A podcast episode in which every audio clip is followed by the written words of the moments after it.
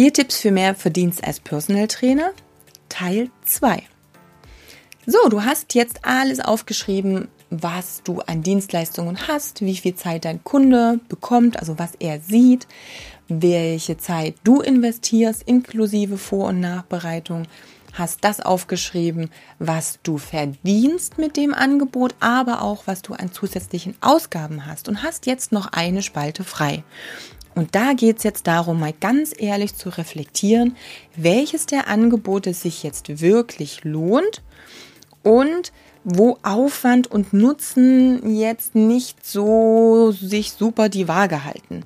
Und wenn ich von Aufwand und Nutzen spreche, dann rede ich auch immer von beiden Seiten, also für den Kunden und für dich. Am Ende erstmal, bei welcher Dienstleistung legst du gefühlt einfach mehr drauf? Wenn du für, ich spinne jetzt einfach mal eine Stunde Ernährungsberatung 100 Euro nimmst, der Kunde diese eine Stunde auch sieht und sagt, okay, 100 Euro für die eine Stunde sind okay, du aber dann im Nachgang nochmal zwei Stunden sitzt, um ihm vielleicht einen Ernährungsplan zu schreiben, den du ihm gar nicht in Rechnung stellst, dann hast du eigentlich drei Stunden Arbeitsaufwand. Und die 100 Euro durch drei geteilt, das sagt schon mal, uh -uh, ist ein No-Go, funktioniert auf lange Sicht einfach nicht. Dann würde sich das Ganze also nicht lohnen und nicht rentieren.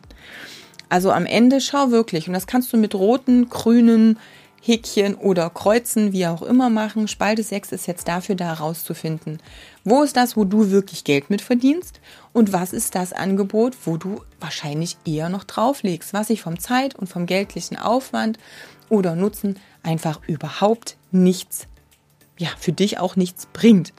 Denn es nützt dir nichts, Dinge anzubieten, die dich nicht langfristig auch ernähren und weiterbringen können.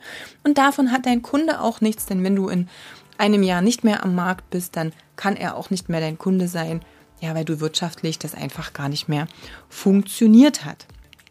Also von daher schau einfach, dass du die Dinge markierst. Und was wir dann machen, kommt natürlich in Tipp 3. Jetzt erstmal sei ehrlich zu dir selber und markiere rot und grün, was sich lohnt und was sich nicht lohnt. In meiner Facebook-Gruppe Personal Trainer Business Tipps erhältst du von mir noch viele andere Tipps und kannst dich persönlich mit mir austauschen. Also stell doch gleich eine Anfrage.